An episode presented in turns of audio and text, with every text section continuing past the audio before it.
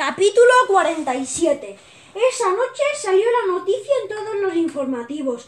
Tres árbitros dormidos durante tres partidos y el causante era un árbitro suplente, un estudiante de químicas. Hablaban con mucho detalle del orbital y del jabón y de todo lo que había inventado Gordillo para poder arbitrar tres partidos, o mejor tres medios, o mejor dicho, tres medios partidos. Es mi pasión, dijo Gordillo en una entrevista que hicieron en el telediario. Sí, sí, hasta salió en el telediario. Pero un estudiante de matrícula de honor como tú, dijo el presentador. ¿Por qué se mete en este lío? ¿Para hacerse famoso? A lo mejor la gente no me cree, pero no es por eso, respondió Gordillo. Me encanta el fútbol, me gusta más que la química y más que ninguna otra cosa. Y como no puedo jugar porque no soy bueno, al menos quiero ser árbitro y participar de alguna forma. Por eso lo he hecho. De pronto Gordillo no me caía tan mal. Si, la, si era verdad lo que decía, teníamos mucho en común. ¿Pero no va a la cárcel? preguntó mi madre. Estábamos la familia al completo cenando mientras veíamos la tele. Mi padre dijo que no, que no era un delito, era una falta leve y además no tenía antecedentes. Como mucho le pondrán una multa y quizá trabajos asociados para la comunidad, dijo mi padre. Yo a lo mejor también me apunto a la escuela de árbitros, dijo mi hermano Víctor. Lo que faltaba, mi hermano de ar mi hermano árbitro. Espero que no le admitan. Oye, papá, dije yo, ¿no podrían haber esperado veinte minutos para entrar en el campo y detener a Gordillo? Así podríamos haber terminado el partido. En eso tiene razón el niño, dijo mi madre. Total, por veinte minutos más o menos. Mi padre tosió, se puso muy serio y dijo, cuando una gente tiene que hacer justicia, no hay un minuto que perder. Pamplinas, dijo mi madre. Y se acabó el tema. Seguimos cenando y viendo la televisión.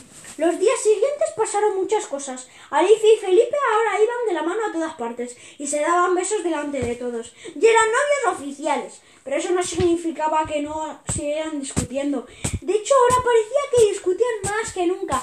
Ya digo que esto de los besos no hay quien lo entienda. Chacón, por su parte, admitió que en el descanso de nuestro partido contra el Islantilla había ido al vestuario del árbitro, pero no para dormirle ni envenenarle. Había ido para hablar con él y presionarle, porque decía que no estaba pictando las faltas y que su equipo salía perjudicado. No está bien ir a hablar con el árbitro durante un partido, pero no es un crimen. Llorente, por su parte, explicó que el mensaje que le había eh, dejado a Chacón en su contestador no tenía ningún misterio. En el mensaje solamente decía que tenían que hacer algo para resolver lo de los árbitros dormidos, porque se estaba yendo de las manos. Y según él, le había dejado el mismo mensaje a todos los entrenadores de la liga. Por lo visto era verdad. Alicia afirmó que ella tenía un mensaje muy parecido, aunque sobre la relación de Alicia y Llorente había mucho que hablar. Desde luego parecía algo triste de que Alicia era novia oficial de Felipe. Incluso se rumoreaba que a lo mejor dimitía y dejaba la Liga Intercentros. Otra que también dimitió fue Laura, la madre de Anita. Dimitió de todo. Dejó de ser la presidenta de la Asociación de Madres y Padres de Alumnos. Y dijo que en realidad ella nunca había estado en contra del fútbol, aunque nadie se lo creyó. Y también dimitió, dimitió de su matrimonio. Bueno, no sé si eso se dice así. El caso es que se separó de su marido, el padre de Anita. No era la primera vez que, de, que los padres de un alumno se divorciaban, pero esta vez fue más sonado y todo el mundo lo comentaba. Pobre Anita. Luego nos enteramos de que su madre y ella se habían ido a vivir con el entrenador Chacón. Laura había pasado de encabezar la asociación para acabar con el fútbol a vivir con un entrenador. Anita dice que Chacón se porta muy bien con ella y que ya nos ha perdonado que nos colásemos en su casa y en su despacho. Y que a partir de ahora va a necesitar va a dejar de tomar pastillas para dormir, aunque ya no las necesita porque está muy contento con Laura. Y la noticia más importante de todas, ahora que nos habíamos hecho tan famosos por los árbitros dormidos y habíamos salido en todas las noticias, el colegio había decidido que el equipo de fútbol 7 tenía que seguir, pasara lo que pasara. Lo decidieron por unanimidad y esta vez mi padre sí votó. Era una buenísima noticia.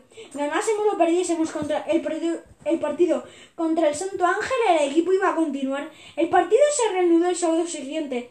Aún teníamos que jugar 21 minutos. Había que saber si bajábamos a segundo o no. Justo la noche antes del partido recibí un WhatsApp.